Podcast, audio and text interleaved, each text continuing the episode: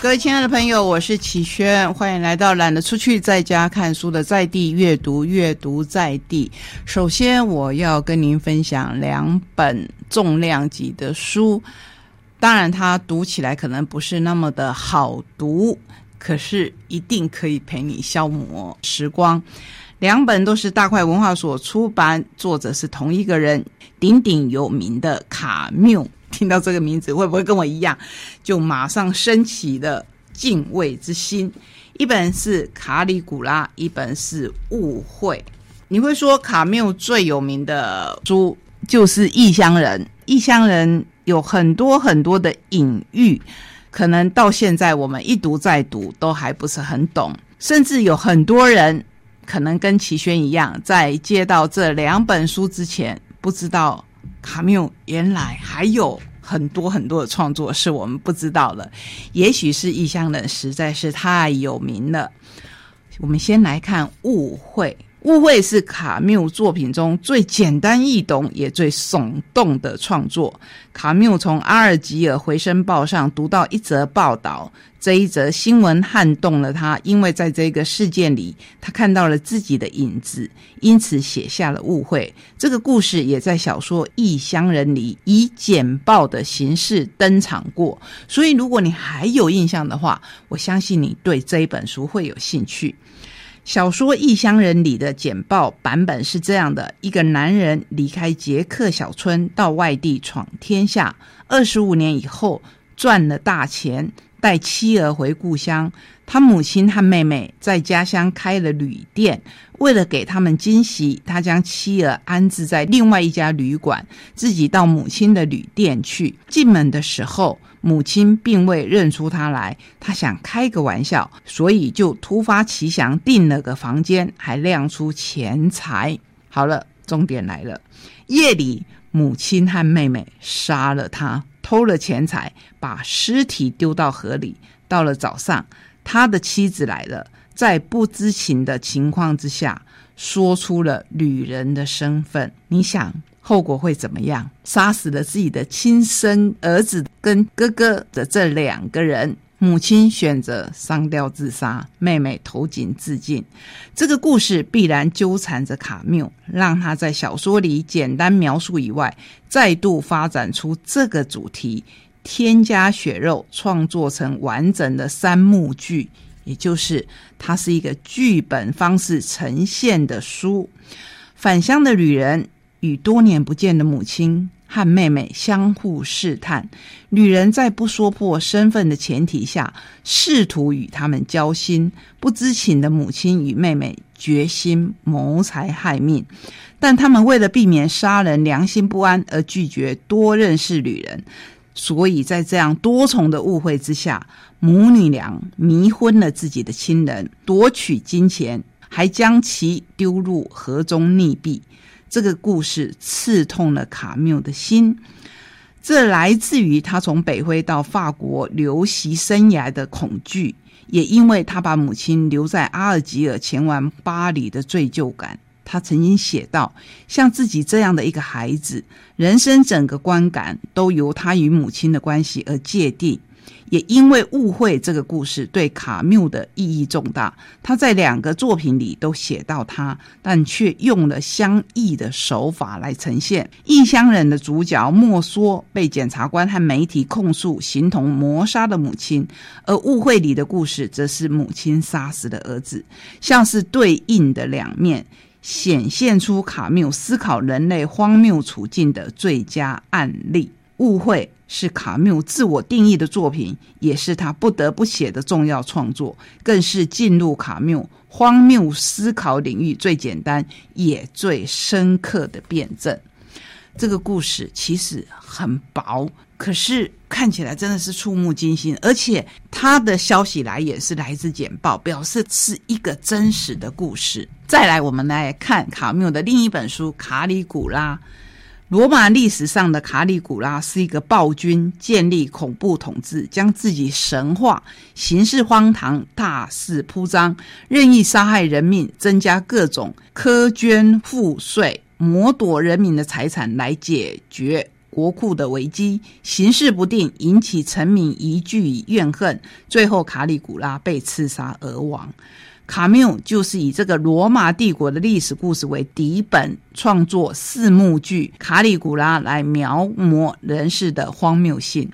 读到这一边，我们就知道这也是一本剧本，而且卡缪真的是很擅长写荒谬的故事。卡里古拉一开始是个颇获民心的皇帝，但在他的妹妹兼情人图西拉死后，他认为世界就是无法让人顺遂的，因此性情大变。此后，他就充满鄙夷和憎恶的情绪，要将皇帝的权力推到极限，来颠覆一切，像友谊、爱情、亲情等人类认为良善的价值挑战。他狂热的破坏性，把一切带入凶险，最后也毁灭了自己。这好像是卡缪书写的一致性，同时也让我们透过卡缪的眼睛看到。又是人间真的是充满着荒谬，在这个荒谬当中，如何找到我们新的稳定？我不知道卡缪穷此一生用他的书写有没有找到。可是，当我们在阅读他的东西的时候，多多少少可以看到同理心，也可以看到我们对人生属于自己的观感。刚才我们介绍了一本《时间怪客》。所以在延伸阅读里面，我就要跟您介绍异能少年的卷二，叫做《少女孟婆》。孟婆是谁？相信不管是对宗教或是民俗有一点概念的人都知道，孟婆就是在地狱的忘川全面掌握，让我们可以忘掉前世记忆的人。他会给你一碗孟婆汤。让你喝下去以后，忘记前世的一切，然后重新开机，一切再来。少女孟婆写什么呢？传说中地府黄泉路的尽头有一条大河，名叫忘川，川上有座奈何桥，所有想转世的灵魂都得经过那儿。而过桥的唯一条件是得喝下孟婆所熬制的孟婆汤，忘记前世的一切。如此被清空记忆体的灵魂，才能配得一个崭新的身体，拥有全新的人生。作者一样是曾永贞。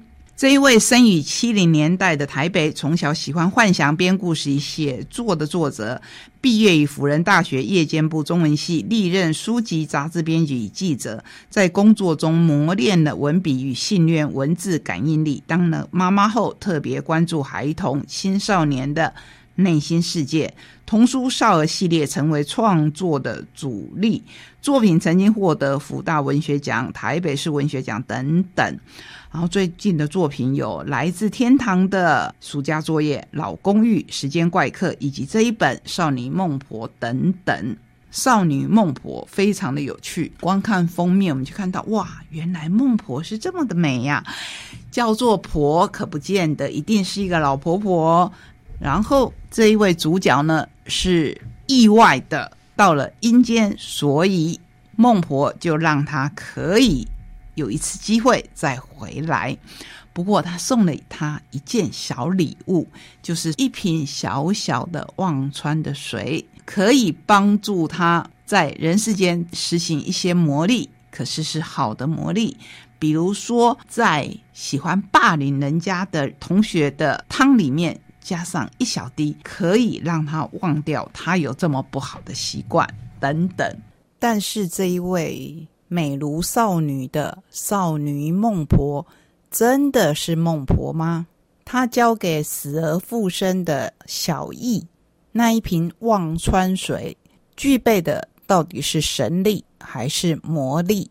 此时，在时间怪客里的主角家庭又上场了，要铲奸除妖，同时帮助林小易，是不是也是很有趣的设定？我觉得可以一口气的读，而且期待他下一本作品。再来呼应之前我们介绍的《活好》这一本书，我想要介绍我们之前曾经介绍过的莎莉夫人她的第二本书。这是时报出版的《逆袭者的求生笔记》。你可以不腹黑，但别让自己活得太委屈。你可以没有心机，但是你必须懂得人性的伎俩。你可以不随波逐流，但是你要学会如何不踩雷。你可以勇敢坚强，但是别忘了认真的面对悲伤。尼采曾经说：“凡杀不死你的，都会使你更强大。”这是。大家都很有印象的一句话：坚持每日不间断发文的 FB 粉砖，莎莉夫人的工作生活杂记版主，既广受读者好评的每道人生的坎都是一道加分题。以后更深入的写职场与人生，在职场受了伤，错把忍辱负重当善良的你，已经不知道该如何战斗吗？认真工作，主管却处处针对；身处不公平的环境，只能黯然求去吗？被打压、失业、转职不顺，该委曲求全还是坚持到底？陷入忧郁和暗黑的人生谷底，该怎么自处？那些职场走跳、无人传授的生存潜规则，就让莎莉夫人来告诉你吧。当你觉得退无可退的时候，依然可以转换思考，继续昂然前进。面对案件已构陷，要学会保护自己，看透小人手段，即便受伤也能重新站稳脚步。在职场中，要做称职的演员，塑造独一无二、令人难忘的个人形象。学会向上管理，自然能够无往不利。遇上生命的低潮。如何处理情绪风暴，让自己活得有底气，为未来的十年预做准备？这本书我觉得最后一句最重要，很有鼓励的效果。我们都觉得说明天不知道会怎么样，下一刻不知道会怎么样的时候呢？其实要沉得住气，真的，我们还可以为未来的十年做准备。现在。我想要跟你分享的一篇，是我们最近不但常常在书中介绍，也几乎成为我们日常生活一部分的照顾者的黑洞。死亡让我们感到痛苦，也更加靠近彼此。在我求学的那个阶段，没有生命教育课程。作为外省老兵的女儿，我没有见过我的祖父母。我的客家外公在我出生前已经因为心肌梗塞过世。我第一次经历亲人的死亡是外婆因病过世，但那时候年纪小，对死亡这个课题并没有深刻的体会。直到父亲去世，我才真正上了一堂生命课。这场震撼教育带走的是我最亲也是最爱我的人。父亲离去之前，我就有忧郁症的倾向。他走后。我没吃药，根本无法入睡，内心像是破了一个大洞似的。岁月悠悠，十年过去了，我并没有因为时间流逝走出悲伤，而是学会了以悲伤和忧郁同行。这一篇也慢慢慢慢的让我们去认识死亡的过程，以及我们如何处理自己的悲伤，如何跟自己和解，也会慢慢的去看到哀痛当中的慈悲。他说：“父亲生前求主怜悯，让他在家中安息。我不要死在医院，我想要在家里自己的床上，躺在我的枕头上，平安的走。最后，上帝垂听了他的祈求。所以，当我们回顾一些当时很悲痛的事情的时候，我相信你可以从中找到属于自己的温暖。在这个时刻。”希望我们都不要放弃，希望我们也不要放弃，可以让自己变得更好，也可以让我们跟周围的人相处的更好的这样的期许。这是我们今天在盛夏开始的时候跟您分享的所有的好书，希望你可以从里面找到属于你自己。会喜欢的阅读，下个礼拜同一时间空中再会，拜拜，各位亲爱的朋友，我是齐轩。等一下，等一下，我们还有一件重要的事情要跟您说，这大概是我们节目十七年来第一次的 P.S. 备注吧，要跟您深深一鞠躬，是道歉。也是要请大家共体时间，因为疫情的影响，所以我们刚才很开心跟您分享的林怀民老师新书分享会，不得不往后延期。至于延到何时，那就让我们共同来期待疫情早日缓和，让我们可以开心的相见。谢谢大家的包容与支持。这一次真的要跟你说，我们下个礼拜同一时间空中再会了，拜拜。